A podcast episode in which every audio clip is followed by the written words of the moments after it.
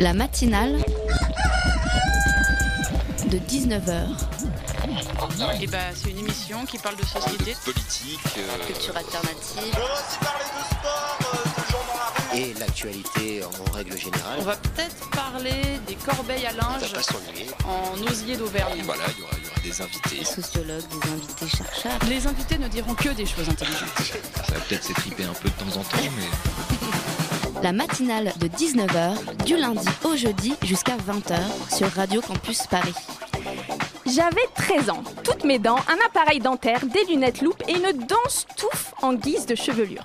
J'avais 13 ans le 18 septembre 2014 lorsque moi, Dania, née de parents libyens, je fus à la préfecture du Nord naturalisée. Un grand moment marqué à jamais dans ma mémoire. Et c'est ce jour-là que je reçus au Saint Graal ma carte d'identité de la République française. J'ai d'ailleurs gardé la même depuis, donc je me rappelle grâce à cet édito au passage que je dois la renouveler puisque sa date de validité a expiré en novembre 2014. À 13 ans, je faisais 1m52. Je tiens à signaler que 12 ans plus tard, j'en fais 5 cm de plus. Je vous laisse compter. Comme j'étais mineure à l'époque, c'est mon maman qui a signé à ma place. Il est même écrit mère sous la signature. C'est trop, trop mignon. C'est donc ce 18 septembre 2014 que je suis entrée dans le très select club des binationaux, de culture, de passeport, la grande classe. Enfin, la classe, ça c'était avant que la social-démocratie à la française, qui à défaut de conviction devienne triple championne olympique de surf sur opinion publique. C'était avant qu'elle ne fasse de nous des Français sur siège éjectable, objet de constitutionnalité, ou à peu près ça, et de facto un peu responsable d'actes qui nous ont, comme tout à chacun, meurtris et écœurés. Sur ce, bienvenue dans la matinale de 19h. La matinale de 19h, le magazine de Radio Campus Paris. Et au programme de cette matinale, ce soir, cinéma africain avec l'association Cinéwax et état d'urgence, d'urgence sociale. le fait du jour, c'est la pauvreté qui a augmenté en France en 2014. D'après les chiffres de l'INS- de l'INSEE, 14,2% des Français, soit 8,5 millions de personnes environ, vivent sous le seuil de pauvreté. euh, contre 14% l'année précédente. C'est plus 125 000 personnes qui sont tombées en somme dans la pauvreté. C'était un extrait de la chronique de l'écho d'Éric Boucher sur Europe 1 le 23 décembre dernier. Un état d'urgence pour oublier l'état d'urgence. La photo de cette banderole a fait le tour du net après la prolongation de l'état d'urgence suite aux attentats de novembre dernier. L'état TAS d'urgence, c'est quoi?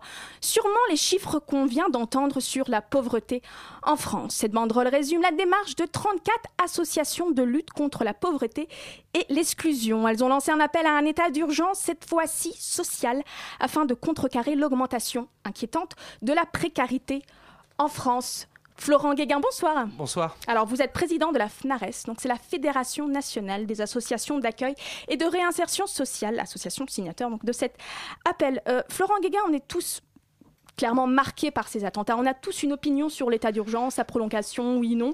Euh, mais euh, l'état d'urgence sociale, ça nous parle beaucoup moins. Pourquoi selon vous? Nous, nous avons lancé cet appel parce que nous considérons que depuis plusieurs mois, euh, l'action gouvernementale, l'action des pouvoirs publics est uniquement focalisée sur les questions de sécurité. Des questions de sécurité d'ailleurs que nous ne contestons pas. hein. Il y a une demande des sécurités des Français, il y a une demande de protection, euh, de lutte contre le terrorisme, euh, et il faut le faire. Le problème, c'est qu'il ne faut pas faire que ça. Or, depuis quelques mois, alors que, vous l'avez rappelé, la pauvreté augmente dans le pays, 9 millions de personnes pauvres, euh, 2 millions de travailleurs pauvres, c'est-à-dire des gens qui travaillent mais qui euh, ne dépassent pas le seuil de pauvreté malgré leur emploi, une situation sociale catastrophique des Mhm. jeunes. hein, euh, le taux de pauvreté en France est 14%. Pour les jeunes, c'est-à-dire les 18-25 ans, c'est 24%. C'est 10 points de plus.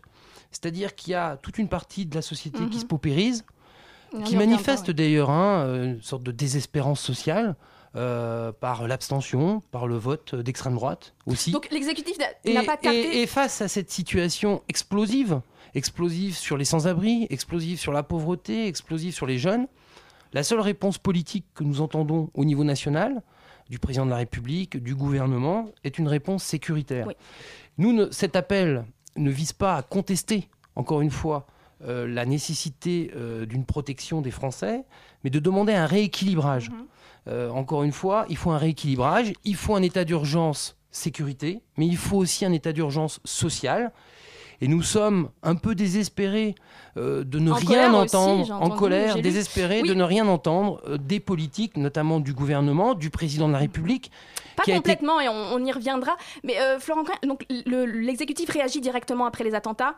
Euh, on utilise l'arsenal juridique, tous les moyens possibles et imaginables pour prolonger l'état d'urgence, créer un climat sécuritaire. Et la pauvreté, elle perdure, elle augmente, et il n'y a pas d'action. pour- selon vous, pourquoi l'émotion, elle marche pas? Concernant la pauvreté Ah, euh, bon, d'abord, nous, euh, nous réfléchissons à, à des, à des solutions pour sortir de la pauvreté, Mhm. je dirais, euh, et sans surfer sur l'opinion publique. Nous en appelons à l'opinion publique et, et elle réagit, hein, parce que, encore une fois, même si les politiques euh, ne font pas grand-chose, euh, l'opinion, elle reste sensible à, à l'augmentation de la pauvreté. Elle craint, d'ailleurs, hein, de basculer dans la pauvreté. Il y a peu ou prou, dans les sondages qui sortent, la moitié de la population qui craignent de devenir pauvres, euh, qui craignent de devenir euh, sans-abri. Euh, je l'ai dit, c'est- il y a aussi une expression électorale euh, d'un désespoir, d'un peur, de la peur euh, du, du déclassement. Et face à cette situation, encore une fois, le problème c'est pas l'opinion, c'est le politique qui euh, ne réagit pas par rapport, à, encore une fois, à un état d'urgence, à une paupérisation de toute une partie de la, pauvre, de, de la population française, des jeunes qui sont en galère et qui n'ont pas de solution d'emploi, pas de solution de, de- de logement. Et, et encore une fois, nous, a- nous sommes en colère car, y compris lors des vœux présidentiels, Eh qui est un moment où, en règle générale, le président de la République s'exprime sur euh, la solidarité. Mais il l'a fait, Euh, il l'a fait, Il l'a fait de manière, on va dire, Et même très on- on- modeste. On, va l'écouter tout de suite. On va l'écouter pas tout de suite, pas tout de suite, tout de suite, mais lors de ses vœux, il a quand même dit le terme état d'urgence sociale. On Oui, est d'accord. Nous avons lancé cet appel le matin. Euh, C'était aussi pour qu'il réagisse.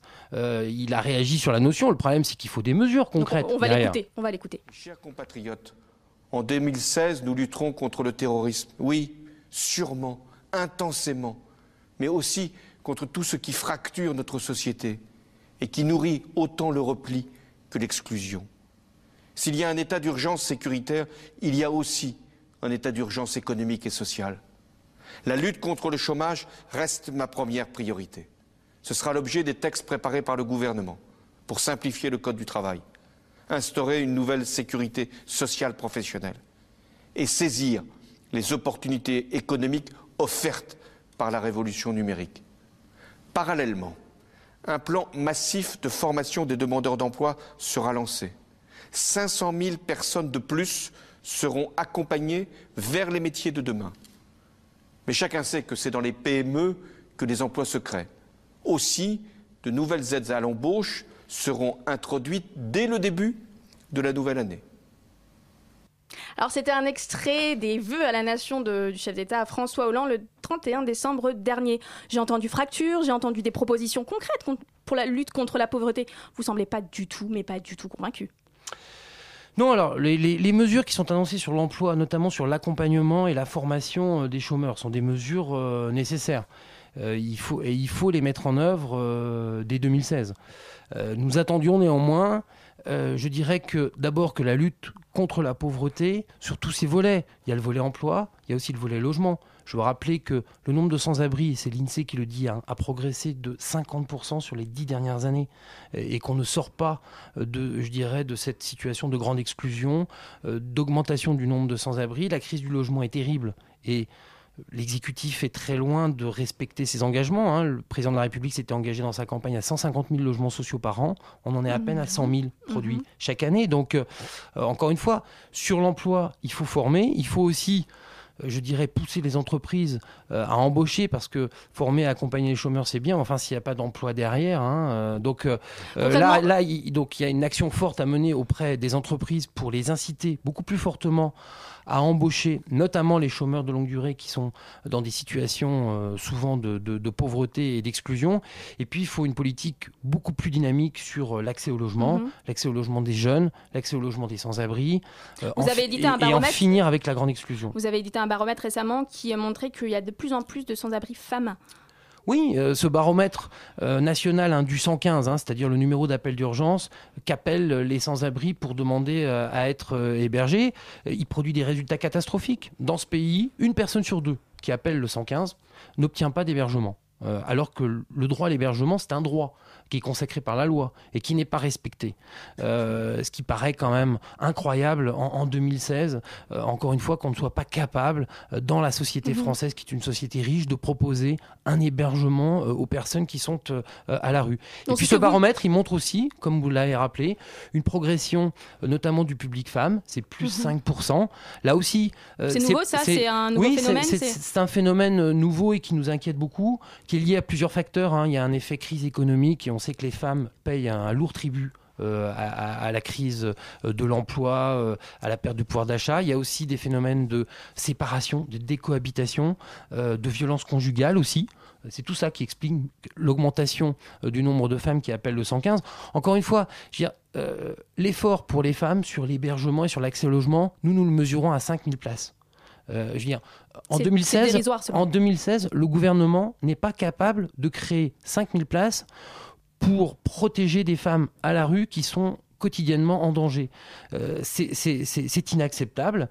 Et encore une fois, nous demandons un sursaut euh, du président de la République, de l'exécutif, des pouvoirs publics, parce que les communes ont aussi une responsabilité pour qu'on sorte de cette situation critique. Mais euh, Florent Gaillin, j'entends une volonté politique, mais pourquoi, selon vous, si je vous écoute, les propositions sont à côté de la plaque? Qu'est-ce que ne comprend pas l'exécutif et quelles sont les urgences dans la lutte contre la pauvreté?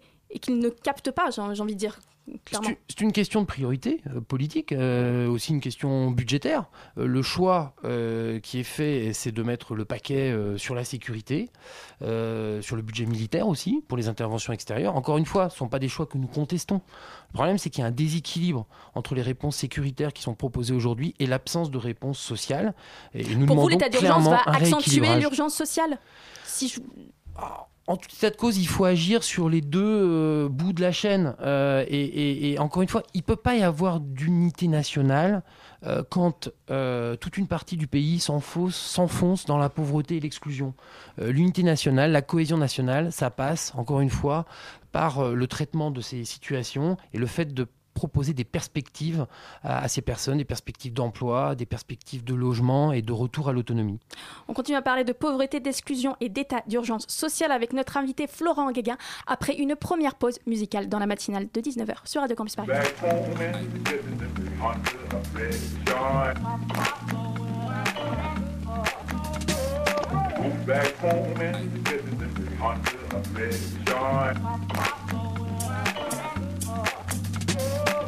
back home and visiting under a bed John. It won't rain in the shard at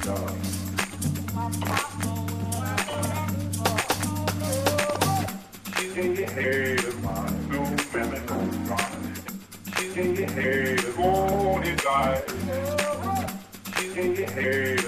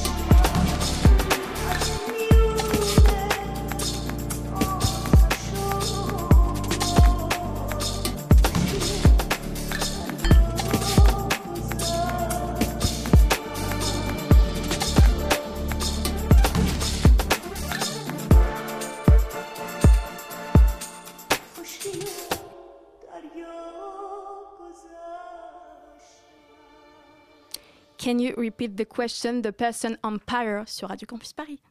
La matinale de 19h du lundi au jeudi jusqu'à 20h sur Radio Campus Paris.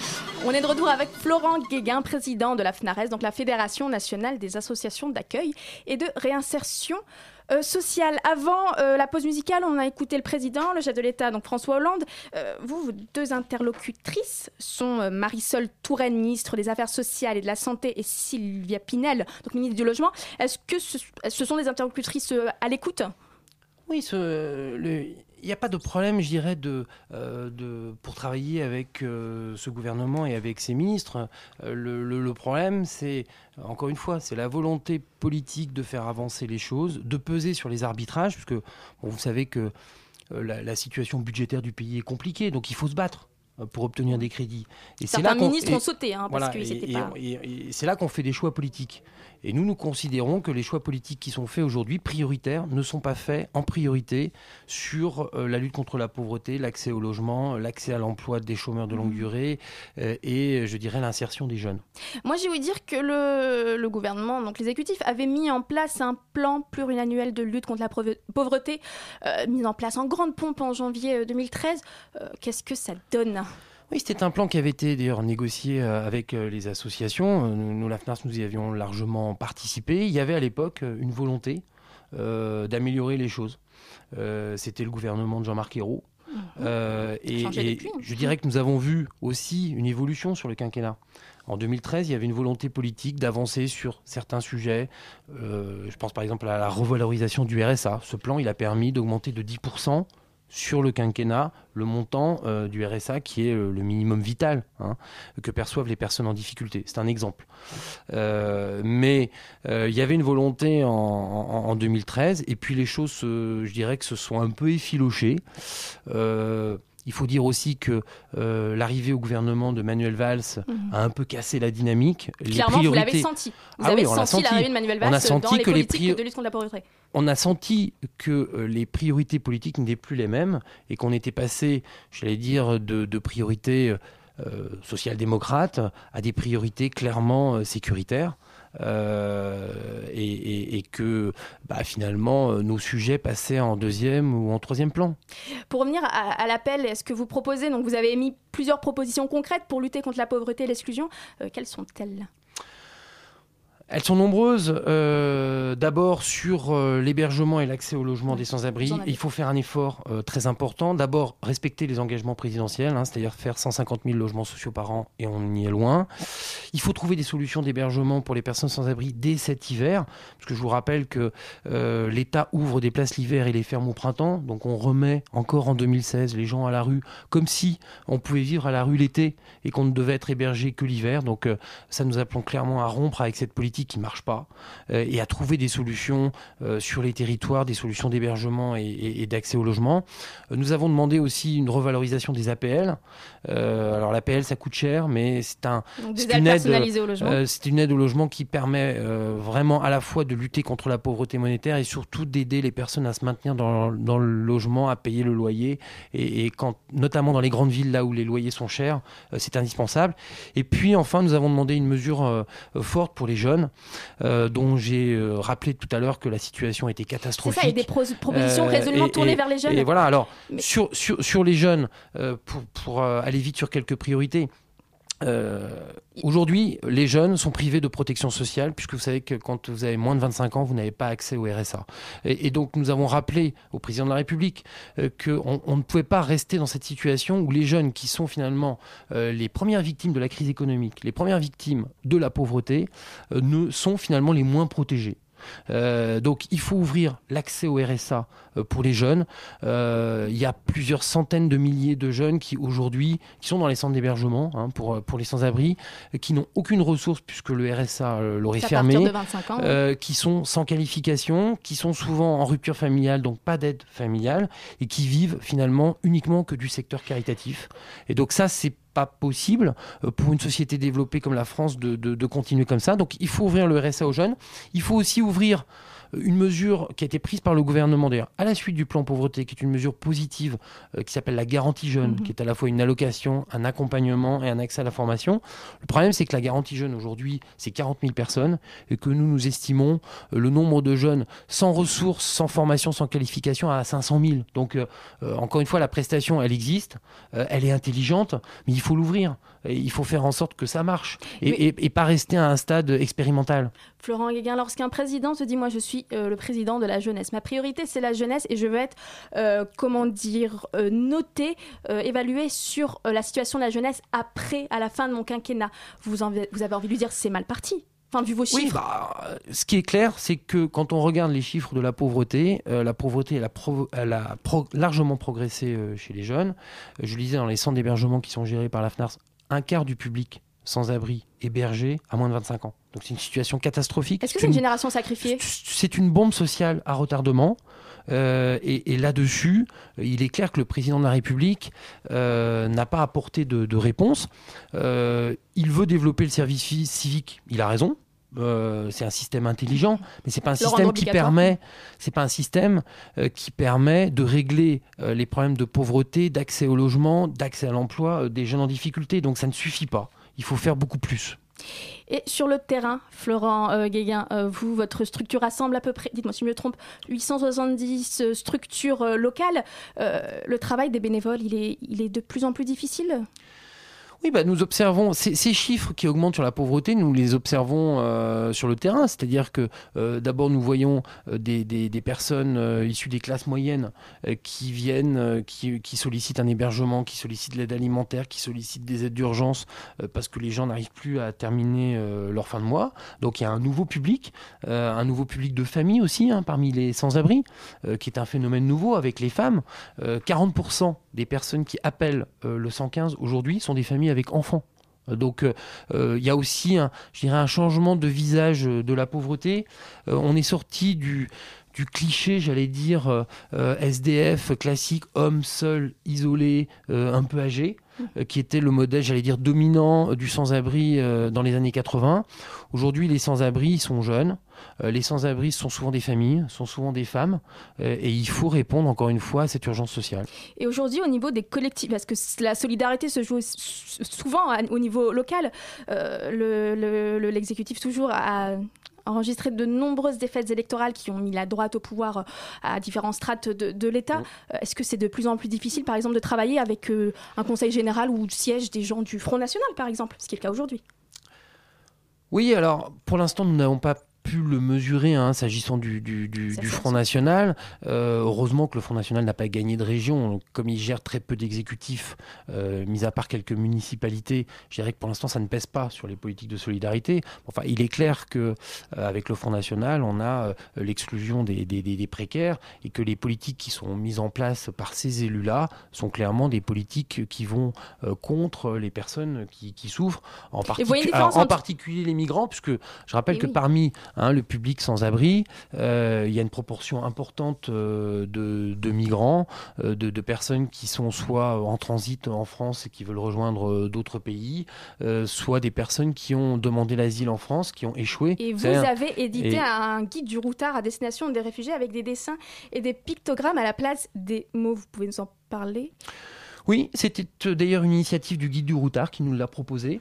Euh, puisque euh, la France euh, devait accueillir euh, près de 30 000 réfugiés dans le cadre d'un accord au sein de, de l'Union européenne. Je dis devait, hein, car c'est un engagement de 30 000 euh, d'ici euh, 2017. Pour l'instant, c'est moins d'un millier hein, de personnes qui ont été accueillies en France. Quand ce, ce chiffre se monte à un million de personnes en Allemagne, donc bon, voilà, il faut aussi regarder ça. hein. Mais Florent Guéguin, les réfugiés, ils risquent pas d'aggraver la pauvreté en France? La question que tout le monde se pose en fait. Euh, D'abord, il ne faut pas opposer les publics.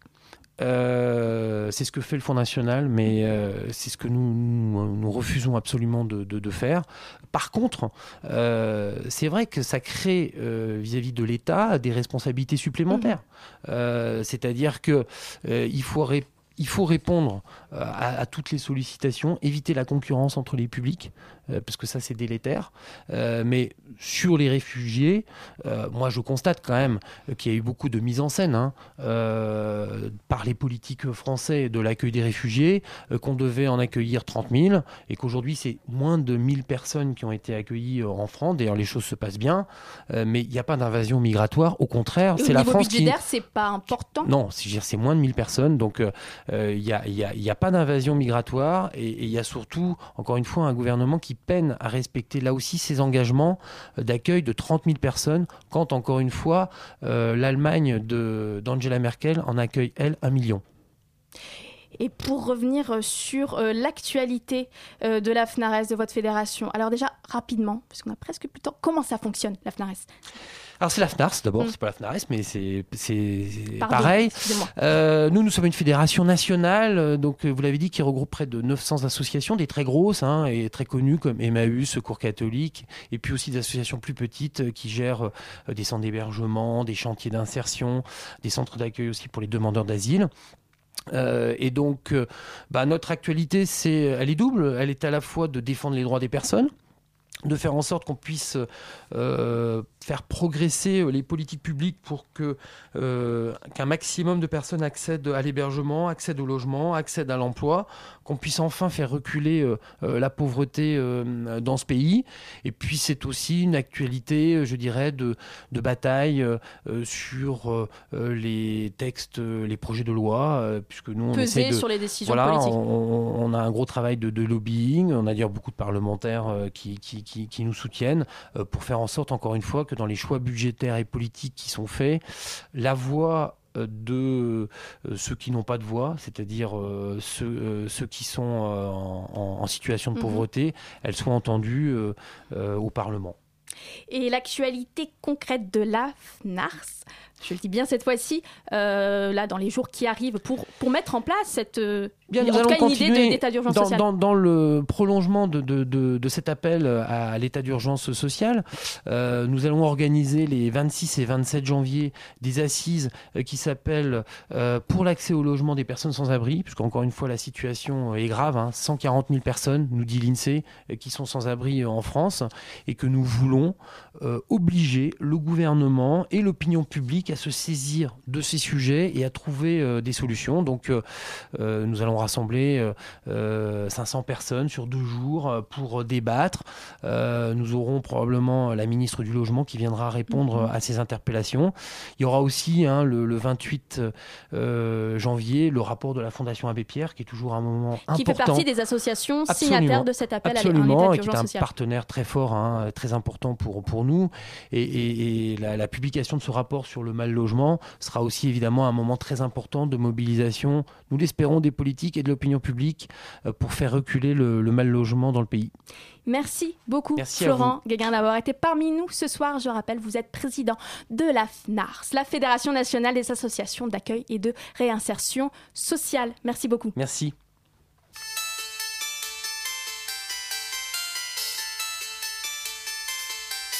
Matinale de 19h, du lundi au jeudi jusqu'à 20h sur Radio Campus Paris.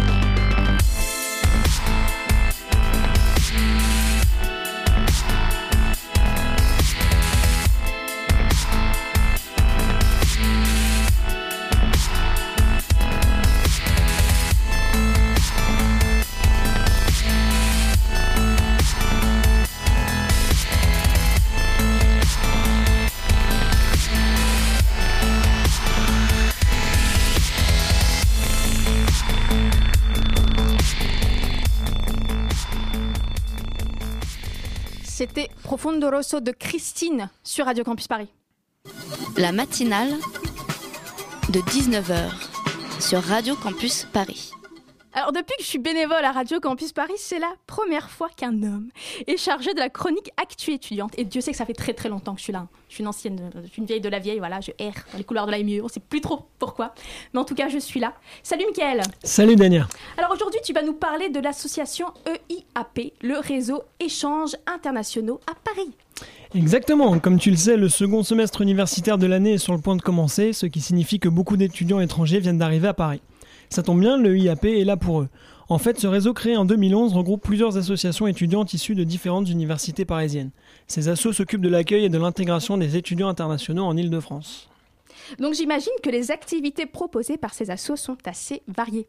Oui, il y en a plein. Le réseau propose beaucoup de sorties culturelles dans Paris, mais aussi des séjours dans d'autres régions de France ou dans, des, grandes villes européennes. Et puis, il y a également les ateliers d'expression. Alors, il y a un atelier théâtre, des sessions de conversation en français, Ciné Erasmus qui permet de découvrir le cinéma français, des ateliers sportifs et un atelier photo qui a été ouvert l'an dernier. Le réseau s'engage aussi à faciliter l'intégration et l'accompagnement des étudiants internationaux au quotidien. Il les aide par exemple à trouver un logement, à ouvrir un compte en banque et à trouver un emploi. Il les renseigne également sur les différentes couvertures sociales et médicales et sur les différents centres de santé. Enfin, il les conseille aussi en termes de transport en région parisienne. Le IAP organise également plusieurs événements. C'est Exact- ça Exactement, c'est ça. Le réseau met à l'honneur chaque mois un pays et sa culture en organisant des événements en collaboration avec des étudiants originaires du pays en question.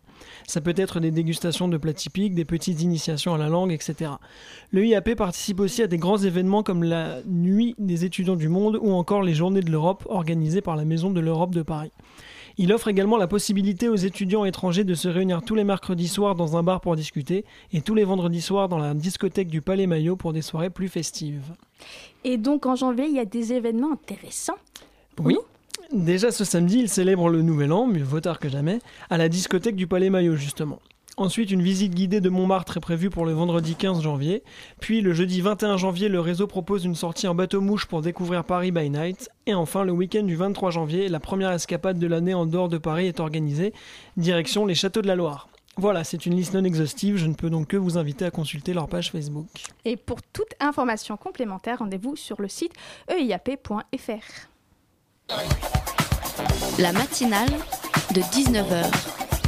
Le magazine de Radio Campus Paris. Du lundi au jeudi jusqu'à 20h. L'association Cinéwax se donne pour mission la promotion du cinéma africain en France et le développement de la projection cinématographique en Afrique.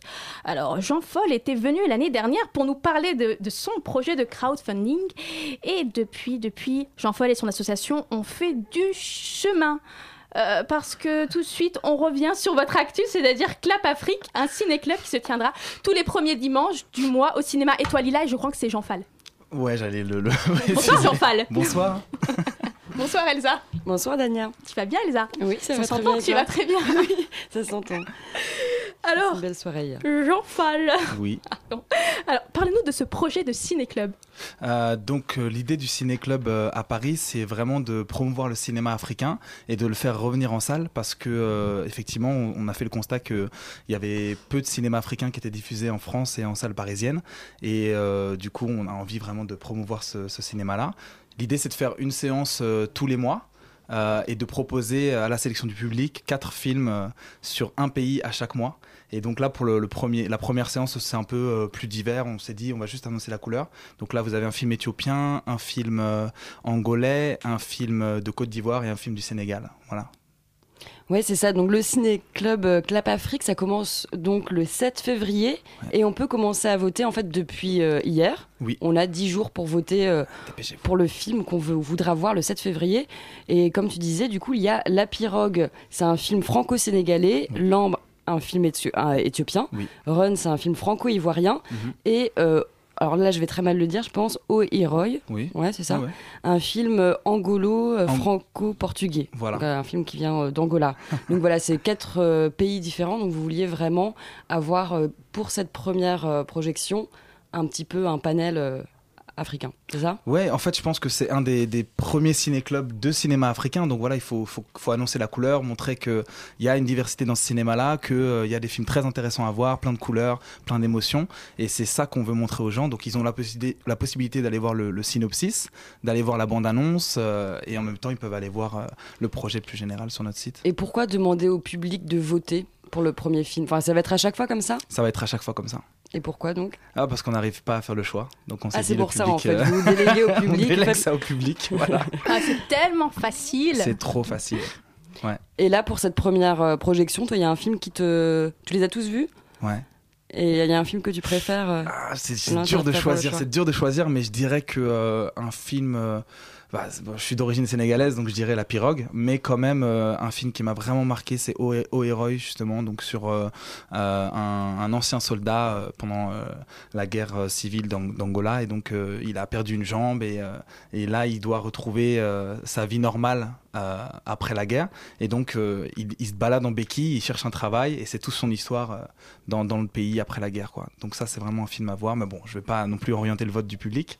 Ce qui est à noter aussi important, c'est qu'après, on fera un, un débat avec euh, une personne de l'équipe et le réalisateur, si on, si on peut, euh, après le, film. Et qu'il y aura aussi un moment avec le, tout le monde et l'équipe de l'association sur la terrasse du cinéma. Donc voilà, toute la journée, euh, toute la soirée, pardon, ce sera, ce sera dédié au cinéma et à la rencontre avec l'association. Et on a d'autres surprises qu'on va annoncer bientôt aussi. Et donc, à chaque fois, les autres fois, ce sera euh, un seul pays à l'honneur. Donc, vous proposerez quatre films de euh, ce pays-là, c'est ça? Voilà, exactement. Trois, ou quatre films, on, verra. Et du coup, l'idée, c'est vraiment ça, euh, de laisser le choix aux gens. Et puis, ça leur permet même, au niveau du choix, de voir les différents réalisateurs qui existent. Et puis, s'ils veulent, d'aller voir un peu ce qu'ils ont fait, ce qui existe déjà. Et voilà, après, on espère qu'on pourra faire plus de ciné-clubs, plus de, de séances dans d'autres cinémas. On a déjà fait une première séance le 1er décembre dernier, dans le cadre du festival Africolor, au cinéma La Clé. Ça s'est très bien passé. Et euh, voilà, on avait fait un, débat, on avait fait un concert avec euh, Simon Winsey, un artiste super burkinabé. Et euh, on avait fait aussi après un, buffet pour le public. C'est vraiment l'esprit de, nos soirées. Quoi. Vous venez, vous voyez un film, on partage un bon moment ensemble. Voilà. Et j'imagine qu'il y a quand même des pays qui se démarquent plus que les autres en Afrique, qui, sont plus, qui, qui produisent tout simplement plus de films ou de meilleure qualité ou avec des styles différents. Est-ce que tu peux euh, nous en parler? Tu vas pas nous raconter toute l'histoire du cinéma Alors, africain chapitre en, 1. en trois Alors, c'est minutes. ma mais- thèse, ça tombe bien, c'est ma thèse. Allez, on y va. Je fais ma Je soutenance de thèse Allez, ce soir. t'as t'as 20 minutes. Oh. C'est parti. non, en fait, c'est vrai que clairement, il y a, il y a des industries qui sont beaucoup plus développées que, que d'autres. Donc, Donc, on, on, est pense le à- Nigeria. Moi, je pense à Nollywood. Voilà, bah oui, c'est bien, bon point. Voilà, 5 sur 20, c'est le début. Je me rattrape pour le Non, fall, non, ouais, voilà. voilà, Tout bien. doucement. Donc il y a le Nigeria effectivement qui a une grosse industrie euh, de films divers et en tout genre. Et il y a aussi euh, l'Afrique du Sud. Bon bah vous connaissez, c'est très connu. Il y a le Durban, le festival de Durban. Bon il y a beaucoup de l'industrie très développée. Vous avez aussi l'Éthiopie et le Ghana qui sont des pays aussi. Bon c'est lié aussi au développement économique des pays, hein, c'est clair. Mais il y a aussi l'Afrique de l'Ouest qui a bénéficié sous l'époque de Sangor, etc. Les pays comme le Sénégal, le Burkina Faso euh, et d'autres pays qui ont vraiment bénéficié d'une grande histoire cinématographique. On pense à Ousmane Sembène, pardon, grand réalisateur sénégalais, et euh, on pense au festival euh, le FESPACO bien sûr. Donc vous voyez tous ces films, tous ces pays d'Afrique de l'Ouest qui ont eux aussi euh, de, très bonne qualité de film. Mais c'est vrai que la production n'est pas encore c'est vrai qu'on a un problème dans la production aujourd'hui, euh, du fait d'un manque d'infrastructures. Il y, a- il y a un vrai problème là-dessus, c'est vrai. Il y a aussi un problème, il y a aussi de très grandes réussites. Alors peut-être qu'au niveau du financement, c'est pas complètement africain, vous me direz. hein. Ouais. Je me trompe, mais je pense à Souvent des Timbuk- comprotes. Ouais. Timbuktu. Alors César du meilleur film en 2015, donc Timbuktu d'Abderrahman Sissako, Mhm. euh, c'est quand même un- une grosse réussite du cinéma africain. C'est une histoire qui se passe au, au Mali, voilà, euh, c'est une histoire africaine. Vous en pensez quoi Ah, moi, je pense que c'est un très bon film. C'est un très bon film. Il, fallait le faire. Et, euh, et voilà, c'est traite d'un sujet très, euh, on va dire. euh, c'est c'est un, sujet difficile et franchement euh, il, a, il a eu raison de le, le traiter et à ce moment-là aussi Euh, maintenant C'est juste après la guerre en- Exactement, le exactement. terrorisme. Maintenant, je pense que euh, concrètement, d'après ce que je sais, le projet que je fais, je ne vais pas vous mentir, je pense que c'est vraiment une goutte d'eau dans la mer et qu'il y a beaucoup, beaucoup de films que qu'on ne voit pas ici en France. C'est pour ça qu'on fait ce ciné-club-là. Et, euh, et aussi, euh, même en Afrique, euh, comme vous voyez, le, le deuxième volet de notre projet, construire des, des salles de ciné-club multiculturels, on, on ne trouve pas euh, beaucoup de cinéma africain. Les, les gens ne voient pas leur propre cinéma. Donc il y a quand même un vrai problème. Et si vous parlez de Timbuktu au Sénégal, je, je doute que beaucoup de gens le connaissent, malheureusement. Je voulais revenir justement, euh, enfin avant de parler de, de ce deuxième volet Ouais, on dont va on va beaucoup parler euh, après. euh, pourquoi en fait vous avez voulu aussi avoir ce volet français, donc faire ce ciné-club à Paris, puisque le, le volet africain, donc développer la diffusion des films en Afrique, c'est quand même déjà super ambitieux. Ça fait pas beaucoup de choses à faire. Bah, alors, je vais, je vais essayer de répondre de manière structurée. Euh, moi, personnellement, si je donne une raison personnelle, voilà, je suis métisse, euh, je vis euh, une grande partie de, de l'année en France quand même, et donc du coup, Vous êtes binational Non, je plaisante. Je plaisante. bah, bientôt, j'espère. c'est une autre question, mais bientôt, j'espère. Et donc, l'idée, c'est quand même de de permettre aux gens de découvrir ce cinéma et, et moi ça me fait plaisir de partager ma culture via le cinéma. Et donc ma culture c'est Sénégal c'est le Sénégal bien sûr mais je pense que c'est important en tant qu'Africain de découvrir aussi les autres pays parce que voilà il y a, y a quand même euh, une cinquantaine de pays donc il faut il faut euh, avoir cette ouverture d'esprit. Et en même temps si je donne des raisons plus objectives j'ai vraiment fait ce constat qu'aujourd'hui euh, je dirais moins d'un pour cent du cinéma qu'on voit en France c'est du cinéma africain. Donc je me suis dit voilà par rapport à la population à la communauté ou les gens qui seront intéressés par ce cinéma c'est dommage que l'offre soit si réduite voilà Est-ce que vous distinguez le cinéma nord-africain, qui s'exporte quand même un peu, et le cinéma d'Afrique noire? Non. On- Non, on- pour vous, vraiment, on met oui. tout dans le même sac. L'Afrique euh, est une. Non, non, mais en vrai, enfin oui. En fait, la- l'Afrique est une, mais l'Afrique c'est aussi une diversité de pays, et il faut que qu'on arrive à justement montrer ça à travers notre programmation, et, et on veut pas faire de clivage entre l'Afrique du Nord, l'Afrique centrale, l'Afrique du Sud. C'est pas notre, de l'Ouest, de l'Est, c'est pas notre objectif. Jean Fallon continue à parler de cinéma africain avec vous après une pause musicale sur Radio Campus Paris.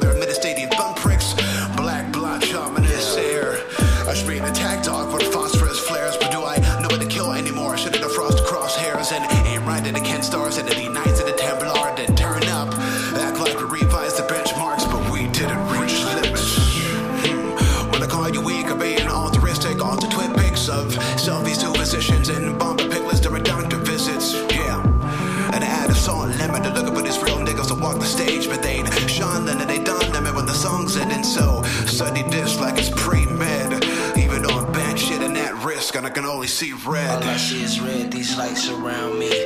Hunger in her eyes, she's nice, she can't breathe. Blowing back every night, trying to find a light. Trying to find a light. All I see is red, these lights around me.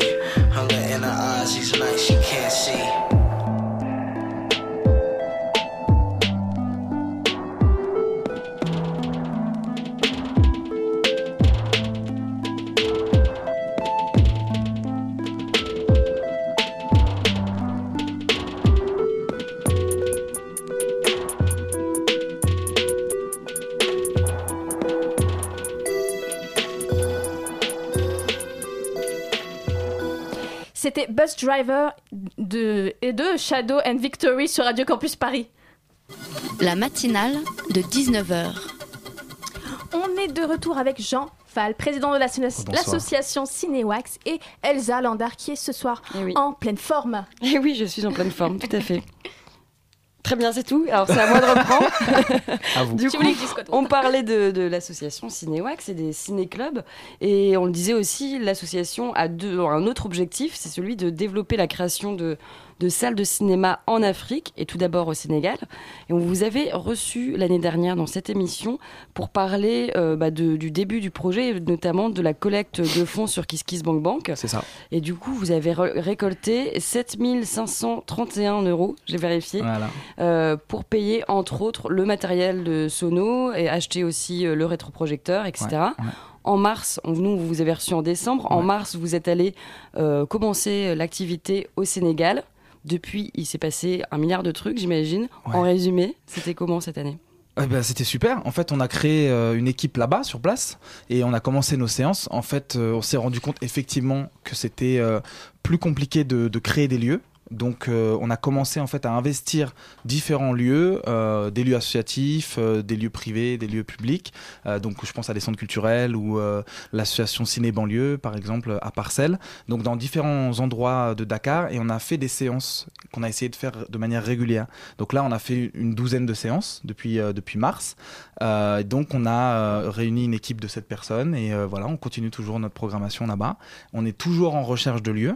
Et cette année, voilà, c'est vraiment, euh, je dirais, l'année qui va être de la confirmation. On est en recherche de financement pour créer le lieu. Euh, on est en train euh, de faire un concours d'architecture pour avoir des plans du lieu. Et alors, pour euh, préciser les choses, c'est pas exactement un cinéma. C'est, on a appelé ça un ciné-club parce que c'est un lieu multiculturel, multiformat, dans lequel on veut inclure plusieurs espaces, si vous voulez. Il y aura un espace de cinéma, donc une salle. Il y aura un espace de restauration, un espace de bibliothèque, un espace de coworking, une terrasse où on pourra aussi accueillir des gens et faire des expositions. C'est vraiment un lieu multiculturel où les gens peuvent se retrouver, échanger, discuter. Et d'où la, signification ciné-wax et ciné-war, qui veut dire parler en Wolof. L'échange. Voilà. On apprend des choses. C'est très intéressant. ça. Donc, pour l'instant, vous avez euh, comme une salle de cinéma mobile en fait que vous pouvez installer, donc un rétroprojecteur euh, et du matériel pour projeter des films dans différents lieux, c'est ça? C'est exactement ça. Et euh, vo- votre objectif à la base avec ce projet-là, c'était notamment bah, de participer à l'économie locale et du coup de créer de l'emploi. Voilà. Aujourd'hui, ça fonctionne comment? Vous en êtes où?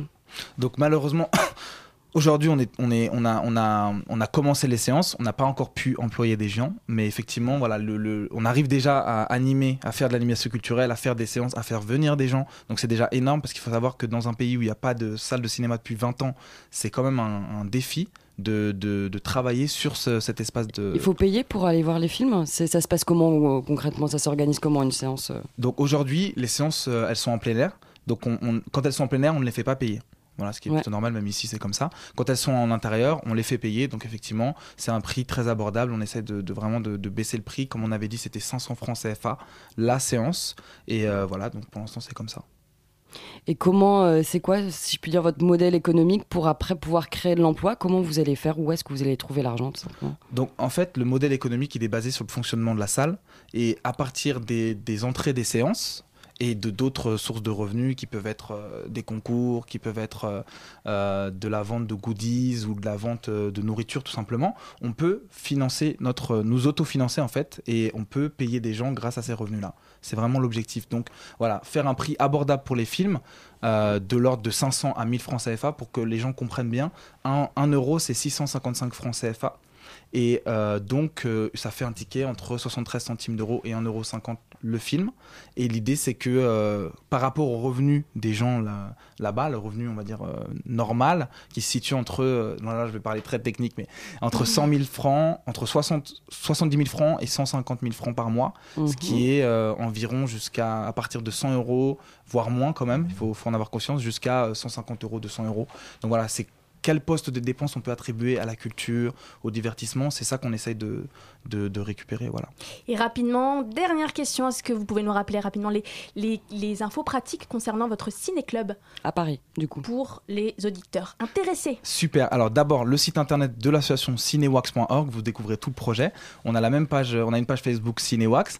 Maintenant pour le, le ciné club c'est Clap Afrique, donc cinewax.org/slash Clap Afrique, comme ça se prononce. Pour voter. Pour jusqu'au voter 15. jusqu'au 15 janvier et ensuite la séance commence le 7 euh, février, voilà. Et ce sera tous les dim- tous les premiers dimanches du mois jusqu'à juillet au cinéma Étoile Lila. C'est noté. Merci beaucoup, Jean Fall. Je le rappelle, vous êtes président de l'association Cinéwax. Et merci beaucoup, Elsa, d'avoir été parmi nous ce soir. La matinale de 19h, le magazine de Radio Campus Paris.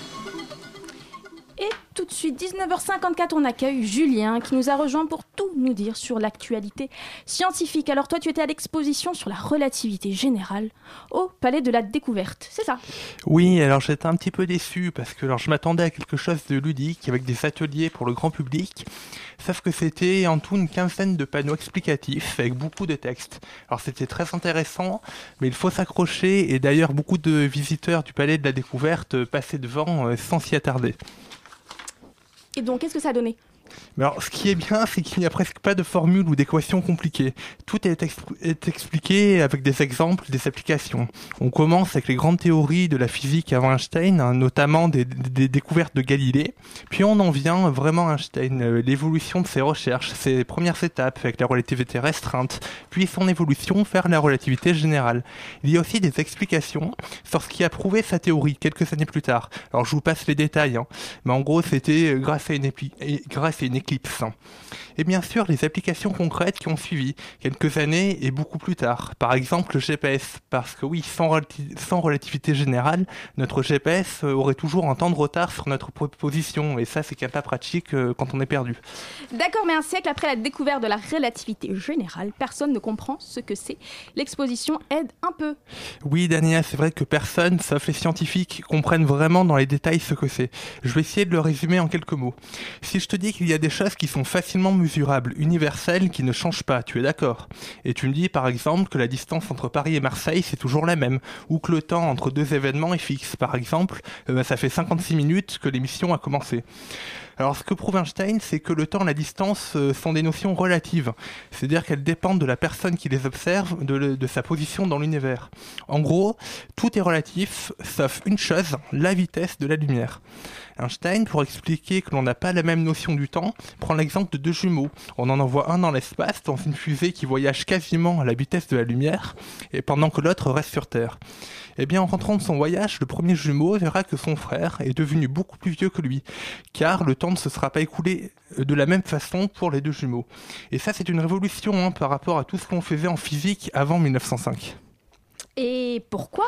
Eh ben, tout simplement parce que personne n'avait pensé à remettre en question la relativité du temps. Et maintenant, le temps devient une dimension à part entière et il est lié à l'espace. On parle d'espace-temps.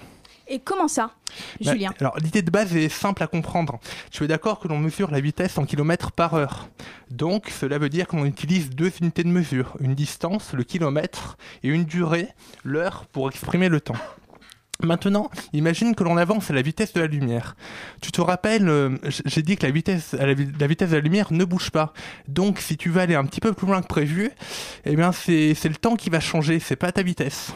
Alors compliqué, hein. Bon, alors, pour faire un petit peu plus simple, on peut imaginer, vous prenez un panier avec des pommes et des poires, et vous devez avoir le même nombre de pommes et de poires. Bon, Ouh là là voilà, par Julien. conséquent, oui, bah, si tu manges une pomme, eh ben, tu vas être obligé de retirer une poire de ton panier. Voilà, bon, le, le temps et l'espace, c'est à peu près la même chose, ça varie ensemble, donc ils sont liés.